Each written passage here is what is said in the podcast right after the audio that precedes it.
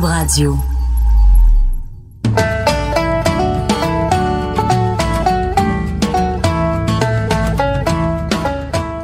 Salut, c'est Guylaine Tanguay. Vous écoutez Ma vie country.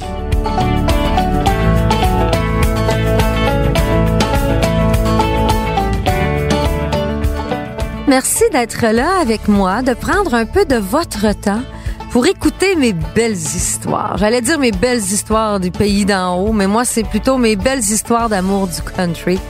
Aujourd'hui, je vous fais découvrir des gens que j'aime, des gens que vous connaissez, des gens qui m'ont inspiré. Alors voici, pourquoi pas, une deuxième émission avec mes idoles.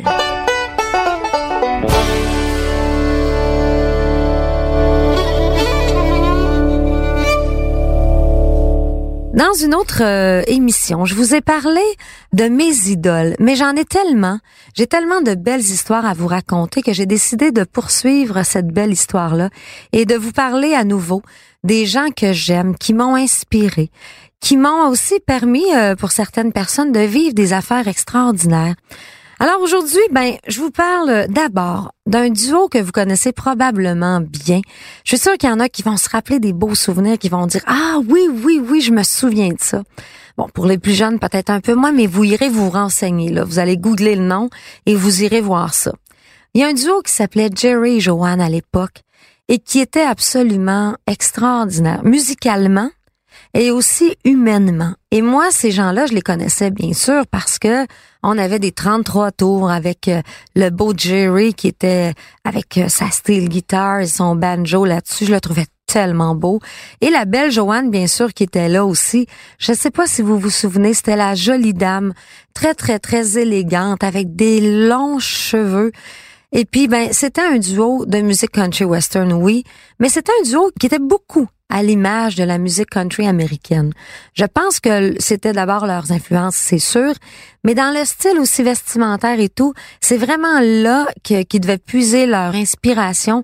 Parce que moi, quand je regardais des galas de country, de musique country américain, eh ben, je voyais euh, un peu Joanne, je voyais un peu Jerry là-dedans.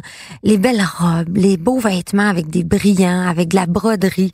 C'était quelque chose qu'on voyait moins ici au Québec. Euh, on était plus avec la chemise carottée, la frange et tout ça. Alors moi, j'ai été d'abord fascinée par ça au début. Évidemment, quand t'es jeune, il y a quelque chose qui t'attire. C'est le look, c'est le brillant. Et après, j'ai compris leur musique. Je l'ai aimée. Et en plus, je l'ai chantée.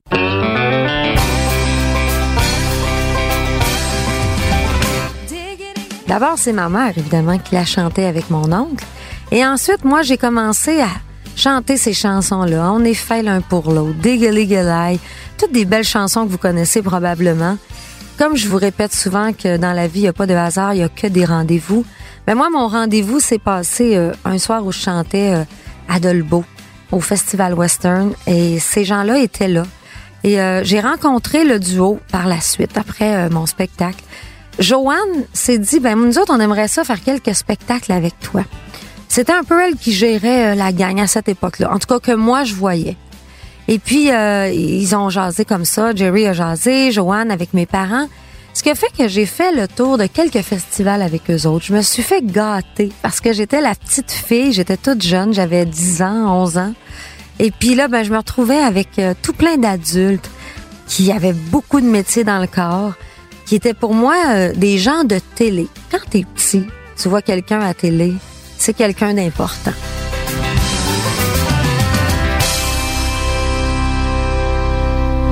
Et puis là, ben moi, je faisais quelques chansons avec eux autres dans leur spectacle. Je faisais quelques chansons toute seule aussi. Et un jour, euh, ils m'ont dit, mais là, tu vas faire un téléthon avec nous autres. Alors, c'était le, téléthon de Michel Louvain, Jerry Lewis aussi. C'est le téléthon de la dystrophie musculaire. Mais bien sûr qu'au Québec, c'est euh, Michel Louvain qui animait le téléthon. Et là, on se retrouve, euh, moi, j'ai 11 ans. Je suis toute jeune. Joanne me dit, là, je vais magasiner pour toi. Moi, je vais te trouver des beaux vêtements. Tu vas être la plus belle pour ce téléthon-là. Et euh, comme elle avait tellement de goût, était tout le temps élégante, je, je faisais confiance évidemment. Et je me souviens être arrivée à me présenter ça. C'était un, genre de petit legging collant qui était jaune serein avec un, petit veston par-dessus et des talons hauts. Et moi qui rêvais d'avoir des talons hauts, vraiment là. Et Joanne portait des talons très haut.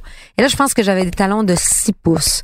J'avais déjà marché avec des talons hauts, mais pas aussi haut. Mais je me souviens, je me disais, je suis capable, je vais l'avoir sans problème. Je voulais tellement.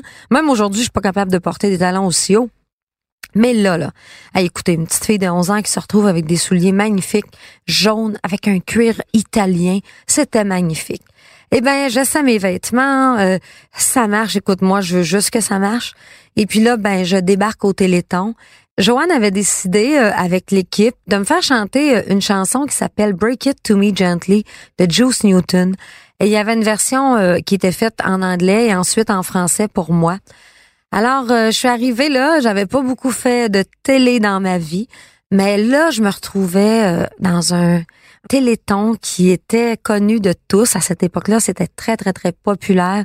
Quand un téléthon se passait dans ces années-là, tout le monde s'arrêtait à la maison. Il y avait plus personne, il y avait plus de visite et tout le monde était devant l'écran pour écouter le téléthon. Je me souviens, moi-même, la première, je faisais ça. Et là, elle prend le, micro et elle me présente et euh, je me souviens pas euh, par cœur de sa présentation, mais c'était dans le sens de un jour, cette chanteuse-là, va faire la différence et le pont entre le country et la pop au Québec. Ça ressemblait à ça. Et j'avais 11 ans. Aujourd'hui, quand je repense à ça, je trouve ça un petit peu drôle parce que c'est un peu ce que j'ai essayé de faire ce que je veux toujours faire.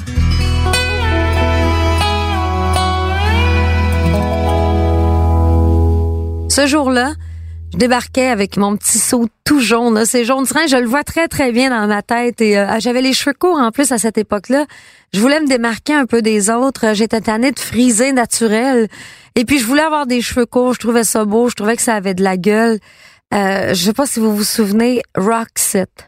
C'était euh, une chanteuse d'un groupe, mais cette fille-là, elle avait des beaux petits cheveux pique un peu là, sur le dessus de la tête, tout blond, euh, bleaché un peu.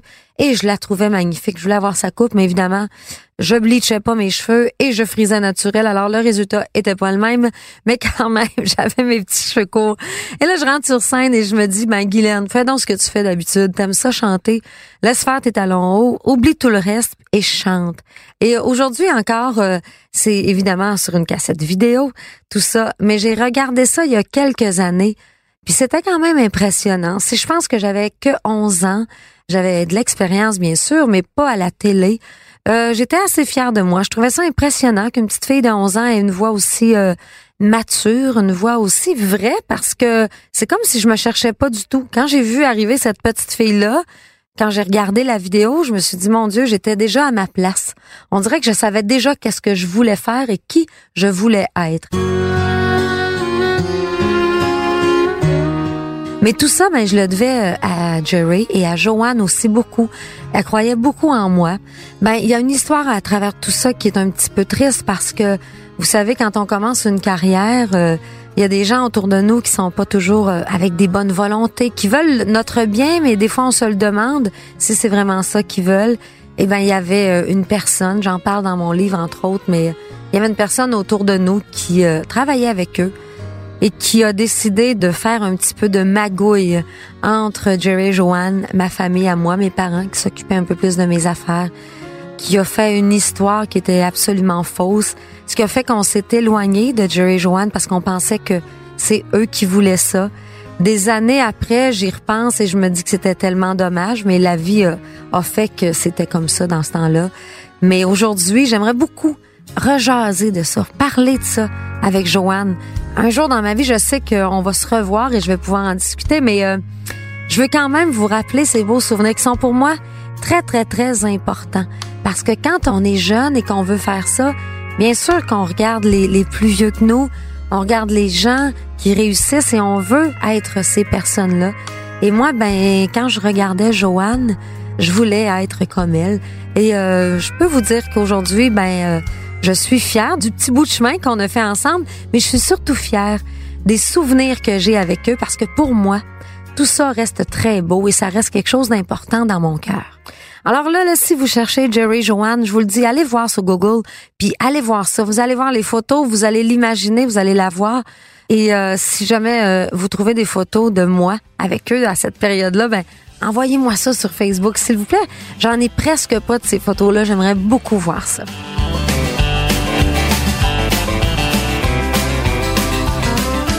Pour moi, la chanson qui me relie et qui me fait penser beaucoup à Jerry Joanne, c'est Diggly Diggaligalo. Là, il n'y a, rien de très songé dans ces paroles-là, pas du tout. Mais pour moi, quand je ferme mes yeux et que je pense à eux, j'entends cette chanson-là, que j'ai d'ailleurs fait euh, à une époque sur un album et beaucoup sur scène aussi.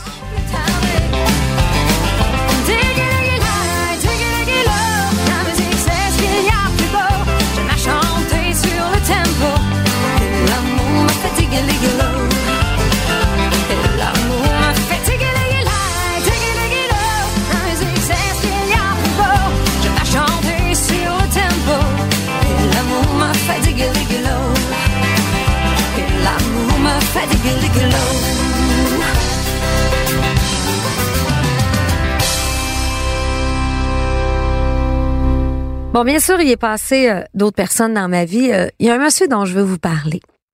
Un monsieur euh, vraiment fantastique, avec un cœur en or. C'est John Starr. Je ne sais pas si vous le connaissez, probablement que oui. Les amateurs de musique country western connaissent John Starr. Et les autres, si vous ne le connaissez pas, c'est un peu un genre de Willie Nelson. C'est un grand monsieur qui débarquait avec son chapeau, avec sa guitare, sa petite tresse en arrière. Et euh, moi, j'ai eu la chance de faire de la tournée avec lui, mais surtout, j'ai eu la chance de le connaître personnellement parce que quand on fait de la tournée et qu'on fait des 10-11 heures de route ensemble, on peut s'en dire des choses, on peut en faire des choses. Et croyez-moi, passer quelques heures dans une voiture avec John Starr, il s'en dit des choses. Des choses belles, des histoires, il en avait. Cet homme-là a tout fait. Il nous a montré des photos. Il était lutteur. Il était, il a fait, je pense, de la politique. Il a travaillé euh, pour la ville. Il a fait plein de choses. Il a fait aussi, entre autres, de la musique. Et ça, c'était sa passion à lui. Il aimait les gens, mais c'est drôle parce que c'était un personnage qui pouvait avoir l'air dur. Il, faisait son tough, comme on dit. Euh, il était d'abord très grand, très assez costaud, donc déjà très impressionnant quand il arrivait. Il avait une voix qui portait assez bien aussi.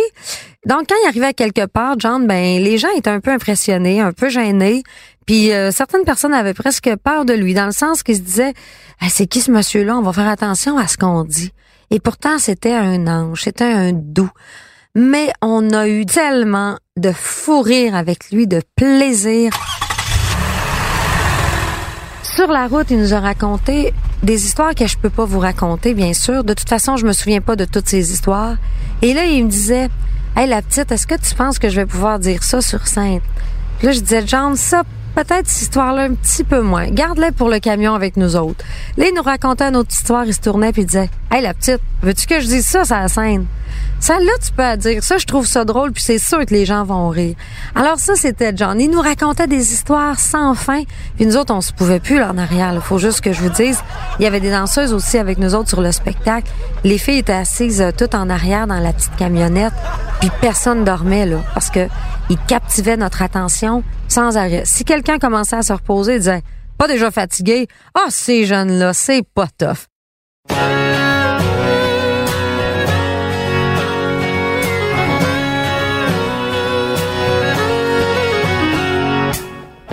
Mais quand il arrivait sur scène, moi, c'est là qui m'impressionnait parce que quand on fait 4, 5, 6, jusqu'à 10 heures de route, je peux vous dire que quand on débarque d'un camion, c'est pas toujours simple. Nous autres, on, était plus jeunes, on se remet dans le bain un peu, on se motive, un petit café, on s'en va sur scène. John euh, approchait 80 euh, ans, euh, il avait eu des opérations au genou à cause de tous les sports qu'il avait fait dans sa vie, son corps était beaucoup blessé. Et puis là, il débarquait en boitant un peu, évidemment. Mais quand il arrivait sur scène, dès qu'il prenait le micro, il y avait une voix qui était unique. Quand il se mettait à chanter, moi, à chaque fois, j'avais des frissons partout parce que je voyais les gens en avant. Je voyais les plus vieux qui se disaient Ah, John Starr est sur le show, on va écouter ça. Je voyais les plus jeunes qui le regardaient en disant C'est qui ce monsieur-là? Mais tout le monde avait la même réaction. Ça, c'était. On a fait des arénas où que c'était complet du monde partout. Tout le monde se mettait à l'écouter et après quelques notes, tout le monde se mettait à l'applaudir. Et c'était ça, John.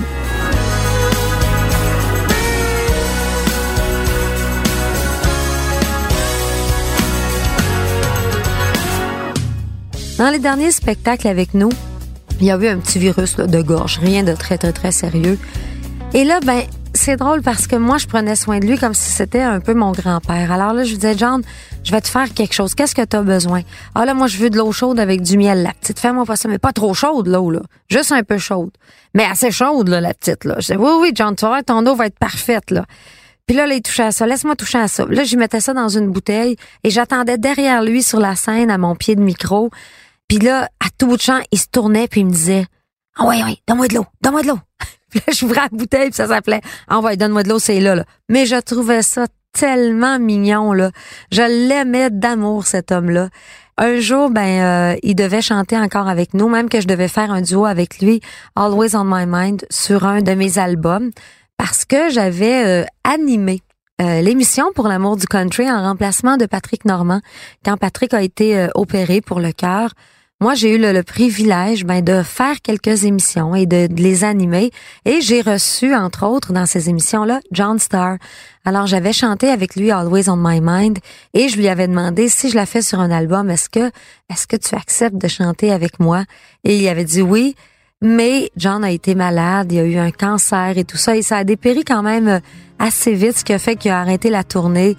On n'a pas pu chanter ensemble euh, en studio, mais cet homme-là nous a tous, et là tous, là, moi, mes musiciens, mon mari Carl qui faisait la tournée avec nous autres, notre chauffeur aussi qui était avec nous autres et qui riait tellement, qui avait tellement de plaisir avec, les danseuses, les techniciens, tout le monde l'a aimé, tout le monde, il nous a manqué à tous parce que un personnage comme ça, parce que c'est aussi un personnage. On le savait tous qu'il jouait un peu un, un rôle. Quand il voulait nous faire rire, quand il voulait jouer un petit peu son tough et tout ça. Mais au fond, euh, cinq minutes après, il était tellement tendre et tellement gentil que tout le monde avait compris qui il était, mais tout le monde l'aimait. Alors, euh, ben, aujourd'hui encore, j'aimerais tellement être capable de repartager la scène avec lui, de chanter à nouveau avec John. C'était un bonhomme exceptionnel. Alors, John, je sais que tu en haut. Tu nous disais, je vais aller m'asseoir à la grande table. Là, il doit être à la grande table en haut avec ses amis, avec Bobby Haché, avec Terry Haché, avec toute cette belle gang-là. Et ils doivent s'en raconter des petites histoires. Pas toutes des histoires qui se racontent sur la scène, ça je suis sûre. Je vous l'ai dit, euh, mon beau John Starr avait une voix magnifique. Il avait euh, vraiment une voix comme euh, Willie Nelson. Allez écouter des choses qu'il a fait, puis vous allez voir là, c'est vraiment une voix magnifique. Et euh, je n'ai pas eu la chance de faire une chanson en duo avec lui sur mon album, mais la chanson que je voulais faire avec lui, ben, je l'ai déjà faite moi-même toute seule. Alors là, voici Always on My Mind.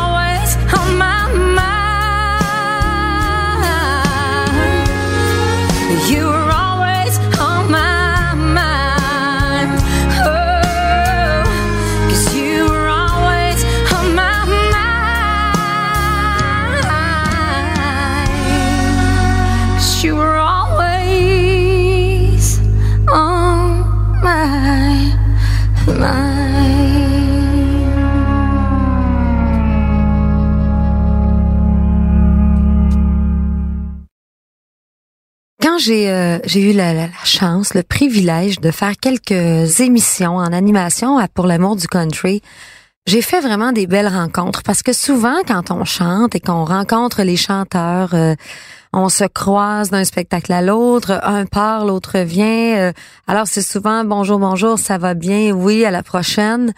Lors de ces enregistrements-là, ben moi je me retrouvais à passer des journées entières avec les invités.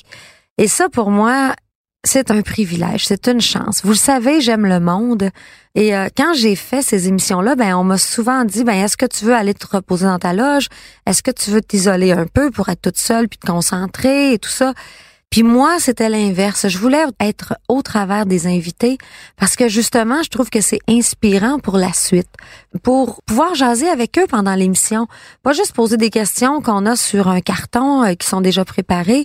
Justement, ces questions-là, je les je les avais en tête, mais c'était en jasant avec eux souvent que je me disais, OK, j'irais peut-être vers autre chose aussi parce qu'on les entend parler, on les écoute. Alors moi, ben euh, pendant ces journées-là d'enregistrement, je m'assoyais et je les regardais. Je m'isolais un peu, donc je me disais, je vais pas m'imposer. Si euh, les gens sont plus timides, ils veulent pas venir me parler, je comprends. Alors je m'isolais et les gens, ben si euh, s'ils en avaient envie, ben, ils venaient vers moi. Et un monsieur qui est tout de suite venu vers moi, c'est Georges Hamel. George Hamel, vous le savez, c'est le gentleman de la musique country. C'est comme ça qu'on l'appelait gentiment. C'est un monsieur gentil. C'est un monsieur que tout le monde aimait. Je sais pas, tout le monde le voulait comme papa, euh, euh, comme grand-papa, euh, comme ami. les, femmes peut-être plus plus âgées dans ce temps-là le voulaient comme mari, mais tout le monde le voulait dans sa vie en tout cas. Quand on le connaissait et qu'on avait parlé avec lui une fois, on le voulait pour toujours, Georges Hamel. Vraiment, c'était comme ça. Vous le savez, euh, Monsieur Hamel a été malade, a eu un cancer, ça s'est étiré pour un petit bout. Il a vraiment euh, souffert. Il a passé ça. Ça a été une période très difficile pour lui, pour sa famille. Il a dû aussi arrêter de chanter pendant un moment. Mais moi, mon histoire avec lui, c'est au moment où, euh, bien sûr, il est venu à l'émission mais c'est surtout parce que c'était son retour après tous ces traitements et après son arrêt obligé, disons-le comme ça, par la maladie.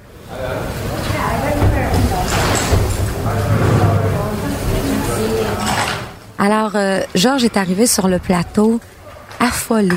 Il était nerveux. Euh, ça faisait longtemps qu'il n'avait pas chanté d'abord et euh, ça faisait longtemps qu'il n'avait pas fait de télé aussi. Il est venu vers moi, je vous le disais, je m'étais assise un petit peu en retrait, puis il m'a dit Guylaine, je suis tellement stressée, j'espère que je vais être correct. Puis je lui ai dit mais pourquoi? Tu serais pas correct, Georges? T'es toujours correct. Il m'a dit oui, mais là j'ai peur, ça fait longtemps que j'ai pas chanté. Je sais pas comment et ma voix vraiment, je sais pas comment ça va être. Faut pas que je me trompe. En plus, ça me rend beaucoup émotif et tout ça. Ben je lui ai dit ben soit tout ça soit juste tout ça. Sois stressé, émotif, un peu même paniqué. Permets-toi d'être tout ça et ça va te faire un numéro exceptionnel. Il me dit, ben oui, mais il faut pas que je sois tout ça. Ben oui, pourquoi pas? Les gens t'ont tout le temps aimé comme t'étais. Alors, si t'es plus nerveux, ils vont t'aimer quand même. Et juste de lui dire ça, on dirait que ça lui a fait du bien. Et là, il s'est mis à parler d'autres choses. Puis il est drôle parce que quand il, a commencé à être malade, évidemment, il a perdu ses cheveux et tout. Puis après ça, ses cheveux repoussaient. Puis je me souviens très bien que Carl et moi, mon mari, quand on, arrivait dans un endroit et qu'on croisait Georges, il s'en venait à course, là. Puis il disait à Carl, touche, flatte mes cheveux, comment c'est doux. Touche, touche, comment c'est doux. Puis Carl, ça le faisait toujours sourire. Puis c'est vraiment doux, Georges, tes petits cheveux. On dirait un petit poussin. Puis là, il riait. Puis je sais pas pourquoi il faisait ça avec nous autres. Puis il me disait, touche à ça, Guylaine, touche à ça, c'est doux. On riait tellement, Carl et moi. Et j'en parlais récemment avec mon mari. Puis il dit, c'est drôle, je peux encore sentir dans ma main ces petits poils de cheveux tout doux, là, comme un bébé. Mais c'était ça, Georges Hamel. C'était de l'amour en direct.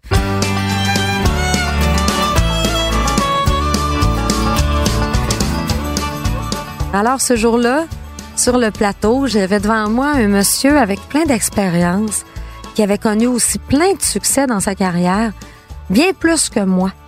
Et moi, j'étais nerveuse face à lui, mais là, je retrouvais un homme fragile, alors j'ai décidé d'être plus forte et de lui donner tout mon soutien. Je me suis dit là, montre-lui que toi, tu vas très bien, que tu contrôles tout le show et que tout va se passer à merveille. Et juste avant de commencer à chanter, il me donnait sa main et sa main était toute mouillée, il était tellement nerveux. Et pourtant, quand il a commencé à chanter, tout s'est passé comme il le faisait avant. Et euh, les gens l'ont applaudi. Moi, je l'ai bien présenté aussi. J'étais fière de le présenter. J'étais fière d'être avec lui à ses côtés sur scène. Mais après, je suis allée jaser avec lui quelques minutes. Et là, je lui ai dit, je te l'avais dit, hein, genre, je te fais ça comme un grand, parce que t'es un grand. Et ça, ça se perd pas. Et la maladie part pas avec ça. La maladie part pas avec la classe, la maladie part pas avec l'expérience. Oui, elle est partie avec tes cheveux, mais tu vois, t'en as des plus doux, c'est encore bien mieux. Toutes les femmes rêvent d'avoir des petits cheveux doux comme toi, mon Georges. Alors, ça a été une émission extraordinaire. Je l'ai encore, cette émission-là. J'ai ça sur des CD, c'est des copies qu'on a fait pour moi et je garde ça précieusement parce que c'est des beaux souvenirs dans ma tête, mais c'est surtout des souvenirs magnifique dans mon cœur. Et je me suis fait plaisir, bien sûr, vous savez, j'aime ça, moi, euh, ramener les gens que j'aime sur disque avec moi. Et j'ai ramené mon Georges avec moi, avec une chanson que j'ai toujours aimée de lui, une chanson qui était moins connue pourtant et qui s'appelle Bonjour mes amis. Cette chanson-là, quand je la faisais sur scène, tout le monde se mettait à chanter avec moi. Je suis sûre que quand vous allez l'entendre, vous allez chanter vous autres aussi. Après mon village.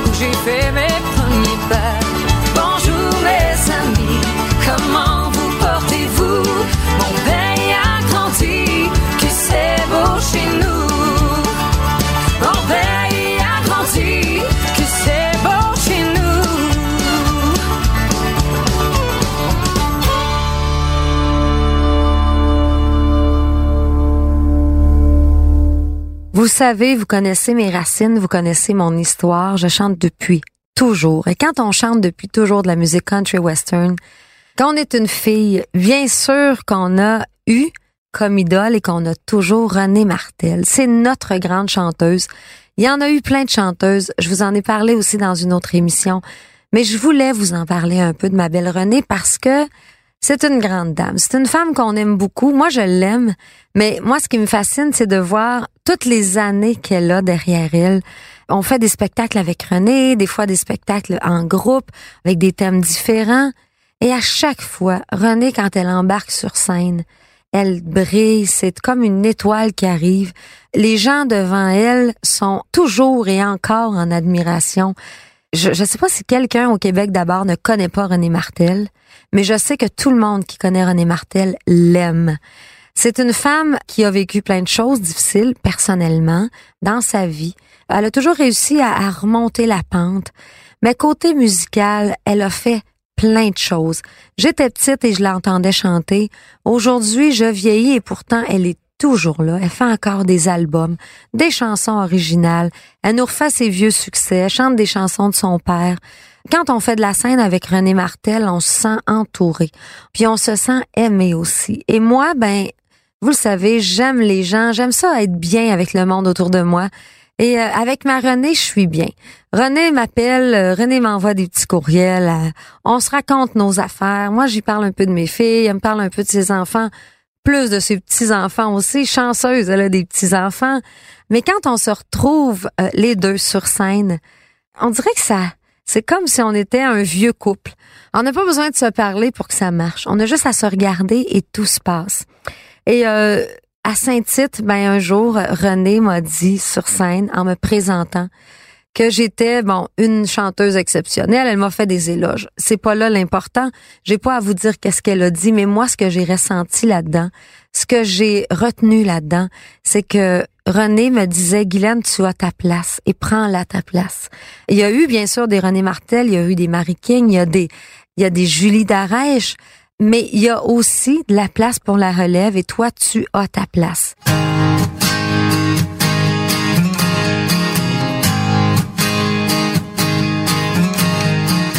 Aussi, j'ai eu le, bonheur de faire euh, un album de filles euh, qui s'appelle C'est mon histoire avec René, avec France d'Amour, Luce Dufaux, Marie-Hélène Thibert, avec plein, plein, plein de chanteuses, où est-ce qu'on refaisait les succès de René Martel? Bien sûr qu'on les faisait un peu à notre façon, mais sans jamais dénaturer la chanson. C'était très important. Et moi, quand j'ai eu l'appel pour faire ce projet-là, je me disais, ah, ça doit être un projet avec euh, toutes des chanteuses country ou des chanteurs country. Et quand on a eu une première rencontre, j'ai réalisé que non, pas du tout. C'était plein de chanteuses de toutes sortes de styles différents. Et euh, là, j'ai réalisé que j'étais en fait presque la seule chanteuse country. Alors, euh, j'étais vraiment ravie. Et quand on a fait le lancement, je suis allée acheter une carte. Une carte avec juste un beau petit dessin dessus, tout doux, qui ressemblait à René. Et en dedans, je lui ai écrit un mot personnel, mais je voulais la remercier de me donner une chance. Je lui ai dit, entre autres, que dans ma vie, il n'y a pas beaucoup de monde qui m'avait donné euh, un break, comme on dit. Mon chemin, je le faisais souvent seul. Il n'y a pas beaucoup de monde qui embarquait avec moi pour me donner la main et avancer avec moi. Et elle, elle a su le faire, ça. Et pour moi, c'était vraiment une grande marque de confiance, d'amour aussi. Et depuis ce temps-là, notre relation, elle est forte, elle est solide. S'il y a un petit moment de silence, on n'est pas obligé de l'expliquer, ça fait aussi du bien, mais c'est de l'amour vrai c'est de l'amour pur. Alors là, je te le dis encore une fois, ma belle Renée, je t'aime vraiment très, très fort.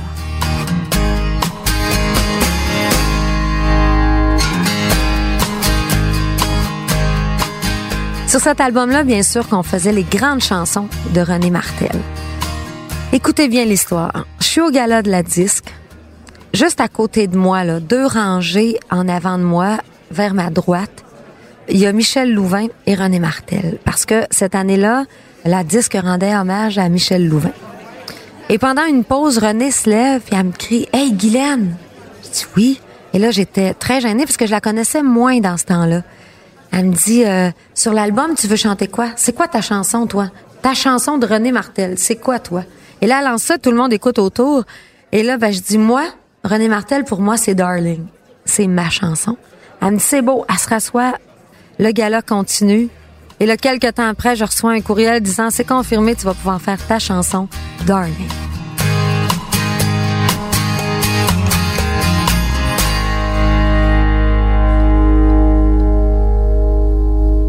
Je vous ai parlé de Pour l'amour du country. Bien sûr que j'ai fait de belles rencontres sur le plateau de cette émission-là.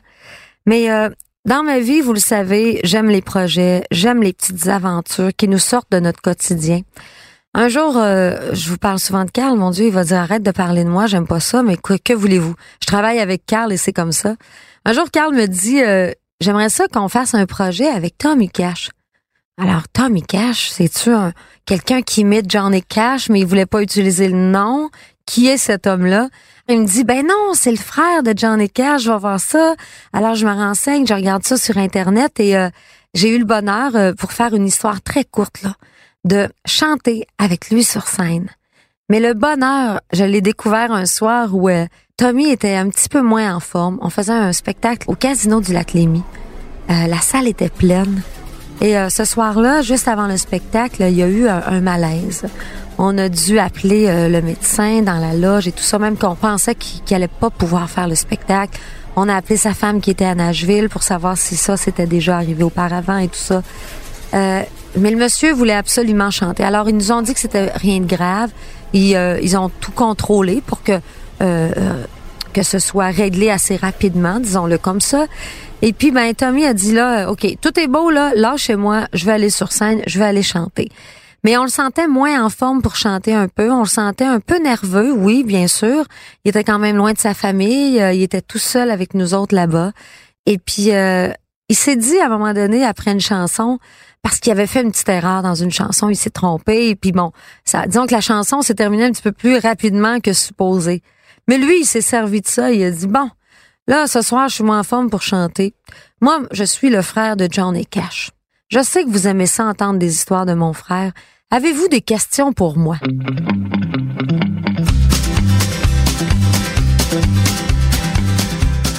Et Carl et moi, on était en arrière-scène, on s'est dit, qu'est-ce qui se passe? Les musiciens nous regardaient. Et là, on a vu la réaction des gens. Ça a pris quelques secondes. Et c'est plein de monde qui levait la main pour dire j'ai une question, j'ai une question. Et comme on était au casino du Lac Lémy, ben, il y a des gens qui parlent quand même anglais, plus, euh, bon, des fois qu'ici chez nous. Alors, euh, les gens se sont mis à lui poser des questions. Votre frère, il était comment? Comment c'était chez vous quand vous étiez jeune? Euh, c'était qui l'entourage avec vous, John et Cash, autour de vous? C'était comment? Comment c'est aussi être le frère de John et Cash? Comment on arrive à se faire une vie, à se faire un nom à travers tout ça? Et là, ben, je vous expliquerai pas les réponses de Tommy, mais ce que je veux vous dire là-dedans, c'est que ce monsieur-là a réussi, avec tout le charisme qu'il avait et qu'il a encore, à faire quelque chose d'exceptionnel. On était rendu presque dans une conférence. S'il y a des gens qui ont assisté à ce spectacle-là, ils vont s'en rappeler. Et en plus, c'était tellement intéressant. Et là, il s'est mis à raconter des choses aussi drôles. Tout le monde dans la salle avait du plaisir. Et là, à la fin, il a dit, bon, ben là, je vais vous refaire une petite chanson. Et après ça, c'est Guylaine qui revient sur scène. Et je me suis rendu compte qu'on avait vraiment débordé dans le spectacle au niveau du temps. Personne n'avait vu le temps passer. Alors, il a réussi à venir nous chercher avec ses histoires de vie. C'est quand même pas rien. Euh, on n'est pas tous et toutes le frère ou la sœur de Johnny Cash, quand même. On peut raconter des petites histoires de Johnny Cash, mais les vraies histoires, lui, il les connaît. Et ce soir-là, vraiment, j'ai trouvé ça vraiment très charmant d'abord, qui accepte aussi de lui prendre un peu de retrait et de nous parler de son frère. Alors Tommy Cash aujourd'hui, c'est encore un monsieur que je côtoie quand je vais à Nashville, on va manger avec lui, avec sa femme. C'est un monsieur super gentil. Peut-être qu'un jour je chanterai avec lui au Québec, vous le saurez, ça si euh, je le fais, c'est certain. Et puis j'ai eu la chance aussi de faire une chanson avec lui sur un album, une chanson que tout le monde connaît très très bien. Et là, ben, vous le savez de quoi je vous parle. Évidemment, si je voulais faire une chanson de Johnny Cash en duo, je me suis euh, un peu transformée en June Carter. Et lui, ben, il a fait son Johnny Cash. Alors, pourquoi pas Jackson? We got married in a fever, hotter than a pepper sprout. We've been talking about Jackson. Ever since the fire went out, I'm going to Jackson. And that's a fact. Yeah, we're going to Jackson. Ain't never coming back. Alors, je vous ai parlé de ceux qui m'ont inspiré. Il y en a un qui m'a inspiré aussi. Mes podcasts et mes balados. Il m'a même incité à les faire. Je le remercie d'ailleurs parce que j'aime beaucoup ça, faire ça. Alors, Bastien, gagnons la France. Merci beaucoup. Au montage, Philippe Séguin. Et tout ça, c'est une production de Cube Radio. We've been talking about Jackson Ever since the fire went out, faded out, faded out.